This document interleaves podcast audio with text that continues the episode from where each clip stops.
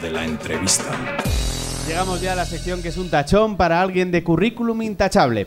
Esta semana nos acompaña un tipo que lleva años trabajando como un chino o como una hormiga en las tripas de la televisión. Recibimos con un fuerte aplauso a Juan Herrera.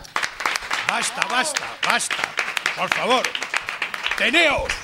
Juan, eh, es dificilísimo encontrar información sobre ti en internet. Porque soy un tío importante. ¿Ah? Cuando hay información demasiada sobre gente es que no pintan nada. La- los realmente importantes, por ejemplo, el que fue director del corte inglés, ¿lo conocíais vosotros, el dueño? No, ¿por qué? Porque era un tío importante, lo mismo que yo. Eres el Amancio Ortega de la risa. Bueno, más que la Mancio Ortega, soy el Zara. Eh, ¿Trabajas ahora en el hormiguero? Ahora hay desde tiempo inmemorial. Exactamente. Y es uno de los programas de más éxito de la televisión en España. Sí, bueno, ahora sí, pero hemos pasado épocas. Bueno, como sí, sí, sí. No, es que lo digo porque hay mucha gente que se queda con la foto final de la carrera. Y mucha, la mayoría de los programas triunfan por, por, por obstinación. Cuando no les dejan, pues mueren. Pero no quiere decir que no triunfarían si les dejaran. Pero muchos programas es que les dejan ni siquiera dos semanas y se los cargan. O sea, nos recomiendas que sigamos aquí hundidos en el barro semana tras semana. No, si queréis trabajar en la tele, operaros. Mira, en la tele solo triunfan los muy feos o los muy guapos. Vosotros sois una medianía, como yo. Yo este año me han cogido para hacer el anuncio de la 11, muñecable, ¿me habéis visto? Claro. Qué grande. Sí, Lo que, lo que me sorprende de- del hormiguero es, eh, siendo uno de los programas, bueno, no me sorprende tanto, siendo España, teniendo el éxito que tiene, es también uno de los principales, una de las principales dianas de humoristas desalmados como, bueno, como nosotros, entre, entre otra gente. ¿Por qué pasa esto? Bueno, en- os podría dar 200.000 explicaciones. Eh, la más evidente es que los humoristas de esta época solamente hablan de la actualidad, que es una de las cosas que nunca debe hacer un humorista. Un humorista que habla de la actualidad es que no tiene talento. Bueno, Feos, no, mediocre en el No, fango no. y hablamos de la actualidad. Yo pensaba que había venido un programa informativo. Y como programa informativo me parece extraordinario. Porque la mayoría de las noticias que habéis dado, yo que estoy todo el día ahí, dale que te pego, no las conocía. Es decir, que el trabajo lo hacéis muy bien. Yo lo digo de una manera, por digamos, tirando por elevación. Los Lelitier, por ejemplo, pues consideran como primera, digamos, condición es no hacer actualidad porque consideran que la actualidad es como la espuma de la cerveza, que se va y que el humor está hecho para hacer hablar para hablar de cosas serias. Entonces ellos la actualidad no la consideran seria, la consideran evanescente. También es verdad que a veces la, actualidad nos supera a los humoristas, ¿no? Eh, Siempre, siempre, siempre, siempre. Mira, hay una, a mí me, me- divierte mucho eh, el pensamiento paradójico. Eh, hoy habréis visto en los telediarios la, la- 200 veces la imagen de unas mujeres que se libraron porque el Kalashnikov del, del terrorista se encasquilló. Bien, esa es la visión de los periodistas. Sin embargo, la noticia era que otro tío que estaba viviendo en la parte de atrás del Bataclan, dentro de su casa, probablemente cagando, por una bala de rebote murió. ¿Sabéis por qué esa noticia es peor? Primero porque el final es malo y segundo porque no hay imagen. Es decir, solo lo que, de lo que hay imagen es noticia. Yo creo que también tuvo algo que ver en, en esto el, el que no se, no se cubriera el tema de los atentados en directo, prácticamente, porque no había nada. O sea, tenías que poner imágenes de Yo, Alfonso yo Rojo. desconfío mucho del directo en general porque el tiempo es lo que sedimenta, entre comillas, lo que podemos llamar verdad para considerar que aquello es información. Todo lo que no es verdad es ruido, que es lo que nos interesa en esta época. A- Ahora no interesa la información, interesa el ruido, el estar allí en el momento para decir vaguedades, obviedades o intoxicaciones, porque es imposible que a los 10 minutos de ocurrir un acto se sepa algo. Pues vamos a irnos un poco a una época un poco más pasada, quizá más, más despejada, porque tú estás detrás de clásicos de la televisión de este país como Inocente Inocente, El Club de la Comedia, El. Juego de la Oca Sí. o Goles son Amores. Sí, sí. Goles son Amores. Sí, sí, sí. Que sí. no sé si todo el mundo se acordará, pero es un programa en el que Manolo Escobar Sí, sí. hablaba de fútbol. Bueno, mm, no. Bueno, No, hablaba de fútbol. Él salía allí con su corbata, con su botines, pisa, vamos a hacer aquí. Bueno, aquello era maravilloso. Debo decir que de ese programa soy autor absoluto. ¿eh? Es decir, no me puedo escudar diciendo cumplía órdenes. No, no, no. Aquello, Valerio Lazarov, el, el rey de las patillas, me dijo, ahí te dejo ese Miura y es lo que puedas. Y claro, descubrí de Manolo Escobar dos cosas muy interesantes. La primera es que el tupé era falso. Y la ceremonia era muy bonita. Cada día, a empezar a grabar, a grabar el programa, llegaba un señor con un cofre. Esto puedo jurar que es verdad. Yo el primer día veo ese señor con el cofre, digo, ¿esto qué es? Abre el cofre y saca un bote de lotite y un mechón. Y se lo coloca allí al tío. Ya, y ahí en ese momento nacía Manolo Escobar. Aquello fue maravilloso. Manolo, por ejemplo, no, no era muy amigo de las personas de color. No, no, era- no era. Entonces, él, por ejemplo, me decía, las cacao maravillado en el mismo plano no. O sea, o sea, mejor no. Entonces, la verdad es que él estaba atribulado porque había allí como 60 chicas, porque Valerio consideraba que toda mujer, siempre en un programa hacían falta mujeres, básicamente. Decía, y sacamos una y dos mujeres. Las reuniones eran así. Entonces terminamos con 60. ya, podíamos- hay un hueco, mete un par de mujeres, ¿no? Hombre, pero podíamos haber terminado con 160. ¿Y qué pasa? O sea, porque en el fondo es, es un programa muy imaginativo. ¿Por qué ya estas cosas no se hacen? Ahora sale Pedrerol dando gritos solo. Bueno, pues porque, aunque no lo creáis, el, mundo del espectáculo está perseguido en, en España. No hay radio de espectáculo, salvo lo que llaman espectáculo, que es dar gritos en un partido de fútbol, y televisión de espectáculo tampoco.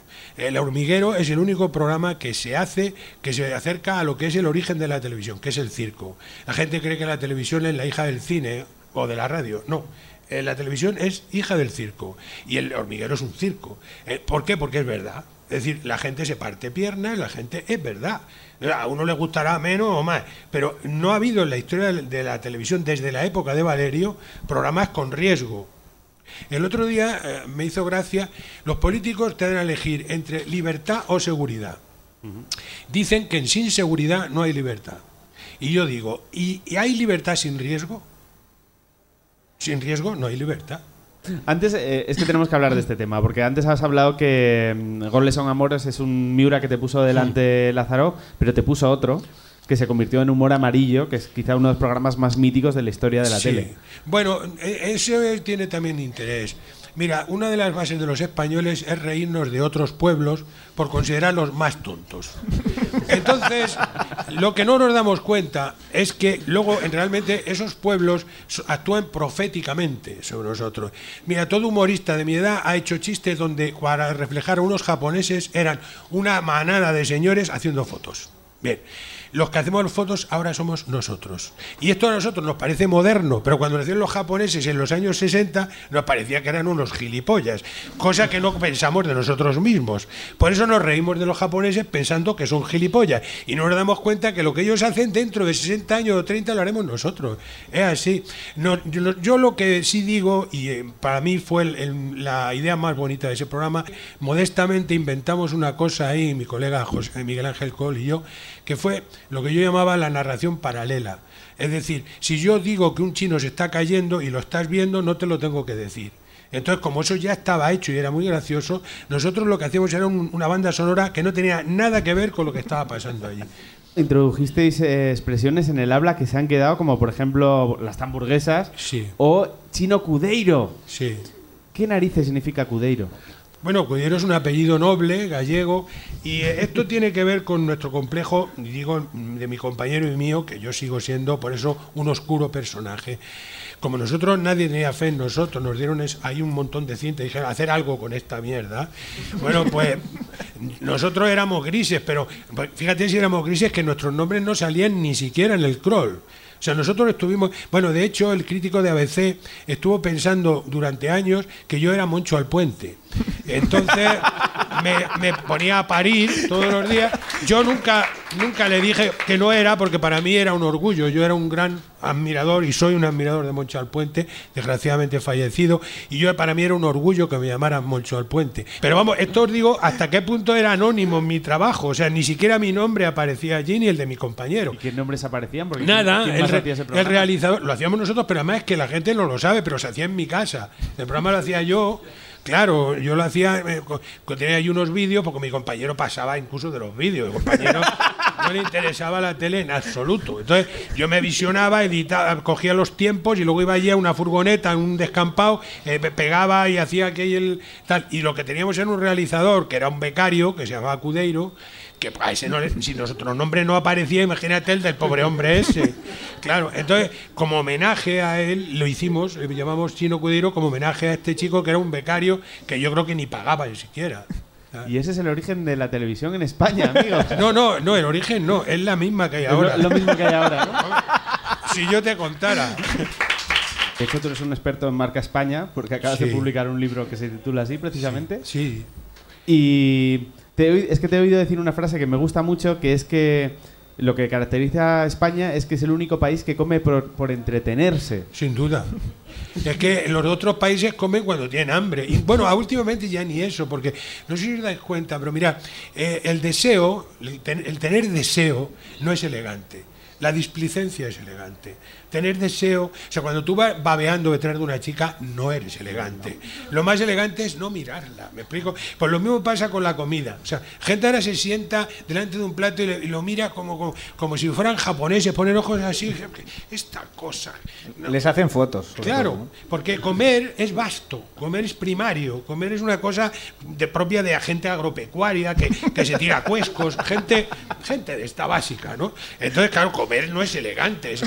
beber esta cosa con una botella, sí, un yogur, pero comer un chorizo ahí a dos carrillos, no. y desgraciadamente el, el mundo del placer está muy, muy mal visto, muy perseguido. No no hay posibilidad en esta de lo que es emponzoñarse en el placer, ¿no? Te quería preguntar también, siguiendo con el tema marca España, si, si tenemos alguna solución para, para que Cataluña esté integrada dentro, dentro de eso. ¿Podría ser la tele? Porque yo una cosa que lanzo es que los independentistas a lo mejor no han caído en que si se independizan no van a tener sálvame. No te preocupes, eso está a la altura, a la altura de cualquiera. ¿no? Mi madre, que, que se ha dedicado muchos años a tricotar, a hacer jerseys, cuando ve el MEPA de España, mi madre a Portugal lo llama la manga, porque es como una manga rangla, ¿no? que está aquí en el... Y dice, ¿y por qué no los compramos esa manga? Para que así ya tenemos el jersey completo. Y yo creo que lo que tendría que hacer el resto de España es ponerle a los cuernos a Cataluña con Portugal. Mostrarnos displicentes con Cataluña. Ser muy poco, digamos, decir, "Ah, va, vosotros, nosotros, Portugal. Portugal. Hay, hay una pregunta que es muy típica de las entrevistas que a mí en general me da mucha rabia, que es ¿en qué estás trabajando? Pero es que en tu caso, que has hecho museos, que has hecho radio, televisión, libros, ¿qué estás haciendo ahora? Yo dedico, desde que empecé mi tiempo, lo divido en tres partes iguales. Un tercio para ganar dinero. Otro tercio para preparar el proyecto siguiente que voy a hacer. Y otro tercio a conseguir la información para lo que voy a hacer los próximos años. Porque mm, entrar en, o sea, normalmente conseguir conocimientos finos sobre un campo lleva entre 3 y 4 años. Si tú, mm, modestamente, el, el- el hormiguero es un trabajo de unos 5 años. Solamente conseguir la base de datos para los experimentos nos llevó 3 años. Tuvimos que ir a Japón, a Alemania, o sea, tres años, tres años trabajando en una casa, ¿eh? Sin cobrar. O sea, lo digo esto porque cuando tú te dedicas a este oficio, si tú dedicas todo el tiempo a ganar dinero, como hace mucha gente, que por otro lado me parece bien, cuando ese proyecto se acaba, no hay otro proyecto. Y, y a medio plazo menos. Entonces, hay que dividir el tiempo en, esas tres, en estos tres bloques. Entonces, ahora acabo de terminar una novela que yo me juramenté a mí mismo no escribir nunca una novela, porque yo amo más a los árboles que a los libros. Los libros me gustan, pero casi ningún libro vale la madera del árbol que le dio el lugar. Un árbol es infinitamente más importante. Y entonces yo diga, si no tienes nada realmente interesante, ¿para qué coño vas a escribir un libro? ¿No? Ya, yo ya he defraudado a mi familia todo lo que tenía que defraudar. Entonces ya no voy a escribir además un libro. Pero mm, tengo una historia que es muy bonita, que es mi abuelo paterno eh, inventó una radio de piedra en la guerra, el 36, en un pueblo de 300 habitantes. Venía todo el pueblo por la noche a oír la guerra que contaba mi abuelo, que una vez desconectaba y otras veces no. Porque, y cuando no conectaba, para no defraudar, se inventaba cosas. Y claro, eso le obligaba a, sobre ese invento, la gente se interesa. ¿Y qué ha pasado con.? y, en- entonces, la guerra de ese pueblo se la inventó mi abuelo. Luego voy a publicar, voy a hacer un disco ahora con la tía Juana, la del Pipa, que es una cantadora de Jerez, una- un, un fósil del flamenco primitivo, que es el que me interesa a mí, y voy a producirlo, voy a pagarlo yo, por supuesto, para, para forrarme. Que es por lo que todos hacemos las Claro, cosas. Es decir, que yo, pero no lo digo, o lo- que tomármelo como lo cuento. O sea, vivir es una pasión, tener el la, la posibilidad de trabajar con la cabeza y producir felicidad y producir, eso no tiene precio. Entonces, nosotros tenemos la obligación de no mirar eh, nada más que tratar siempre de ir para adelante inventando siempre. Ese es un poco el trabajo que el privilegio que nos da la sociedad los que hacen el pan los que hacen los coches los que llevan los nos, nos dejan a nosotros liberados para poder eh, hacer estas estupideces. Entonces hay que hacerlas bien. Pues Juan Herrera, hasta aquí la parte de la entrevista que podías doblar como tú quisieras, pero lo de las noticias es un concurso y tú también has venido a jugar. venga Te haremos tres preguntas tipo test en las que irás formando pareja con cada uno de nuestros panelistas. Ellos anotarán un punto por cada acierto y si tú consigues dos o más, ganarás el premio estrella del programa, una donación a la Wikipedia en tu nombre de 3 euros. ¡Tres euros! ¡Maldita sea! dinero, Esta no gente se está loca. Carlos, ¿sobre qué le vamos a preguntar a Juan Herrera? Juan, hemos hablado aquí del mítico programa Humor Amarillo, pero los japoneses no son los únicos que man- manejan ese color. En Estados Unidos hay una población llamada Amarillo, en Texas. Y sobre ella irá nuestro juego. Pues en la primera pregunta haces pareja con Marina San Martín. Amarillo, Texas, recibió su nombre a partir del castellano debido a que A. Al gran número de inmigrantes chinos que llegó a esa zona a principios del siglo XX. B. Al color amarillo de las orillas del cercano lago amarillo. C. Al elevado número de casos de hepatitis que sufrieron muchos vaqueros a finales del 19 cuando se contagiaron de Marlene, la madame del pueblo. ¿tú qué crees? Yo creo que es la B o la C. es la B Es la B, ¿no? The Yellow Rose of Texas La B. ¿Sí? Pues sí, sí, no, no tengáis duda porque es correcto. Muy bien, correcto. Con lo que molaba la C. El, sí sí cierto el color amarillo del, del, del lago amarillo es el que da nombre a la ciudad de amarillo. En- es curioso porque en España tenemos el río Tinto y no llamamos a ningún pueblo Protos. Vamos ahora a una pregunta que juegas con Iván. ¿De qué es amarillo Texas, una de las principales regiones productoras? A. Plutonio. B. Helio. C. Suscripciones a la revista trimestral Ku Klux Klan Hoy. La C ahí golosa, claro pero A ver, consensuar la Plutonio. respuesta. A. Plutonio. B. Helio. O C. Suscripciones a la revista trimestral Ku Klux Klan Hoy. el helio no es amarillo o sea que el plutonio creo que tampoco. Por eso, yo me inclino por el helio, porque es más Sí. escaso. ¿Creéis que es el helio? Helio. Sí. Pues es correcto, sí señor. Muy bien. Sí, sí, sí. Que tiene que ser curioso ver a uno del Ku Klux Klan hablando después de haber inhalado helio. Y cosas así feas. La última pregunta haces pareja con Miguel Rabanera. ¿Cuál de estas tres es una de las atracciones más conocidas de Amarillo, Texas? A. Cadillac Ranch, una instalación de arte junto a la Ruta 66 en la que una serie de Cadillacs están semienterrados. B. El Museo del Ferrocarril Clásico, un recinto con las primeras locomotoras y trenes que facilitaron la expansión hacia el oeste. O C. El Schopenhauer Tour, un parque temático familiar con atracciones dedicadas a la obra del filósofo alemán. Y a la tercera es muy tentadora. No, allí son muy de Schopenhauer. En este pueblo. de Schopenmonster y de Schopenhauer. Que muy aburría la primera y la segunda, Juan. Pero ¿sabes qué pasa? Que hay aquí en Extremadura un museo de Cadillac empotrados en, en piedra. O sea, y si lo tienen en Extremadura, ¿cómo no lo van a tener en Texas? Cadillac, Cadillac, Cadillac entonces. Pues me desarma porque es correcto. Muy bien. ¡Tres eurazos! Sí, señor. Son, son un montón de, de coches plantados en vertical como si fuera un bosque o el aparcamiento de Esperanza Aguirre. ¿Cuántos puntos, cuántos puntos ha conseguido Juan? Pues Carlos? han puntuado todos y Juan se lleva 3 euros para la Wikipedia en su nombre. ¡Sí, señor!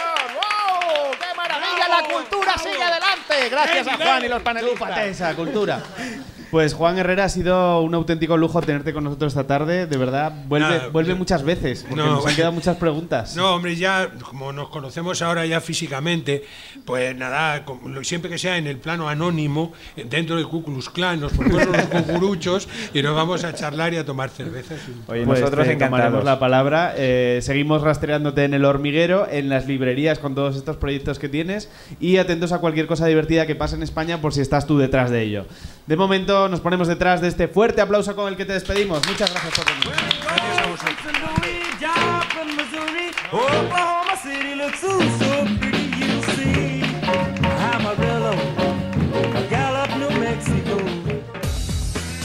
Lo de las noticias. Todos los viernes en la Beat Station de Madrid y cada domingo en www.lodelasnoticias.com.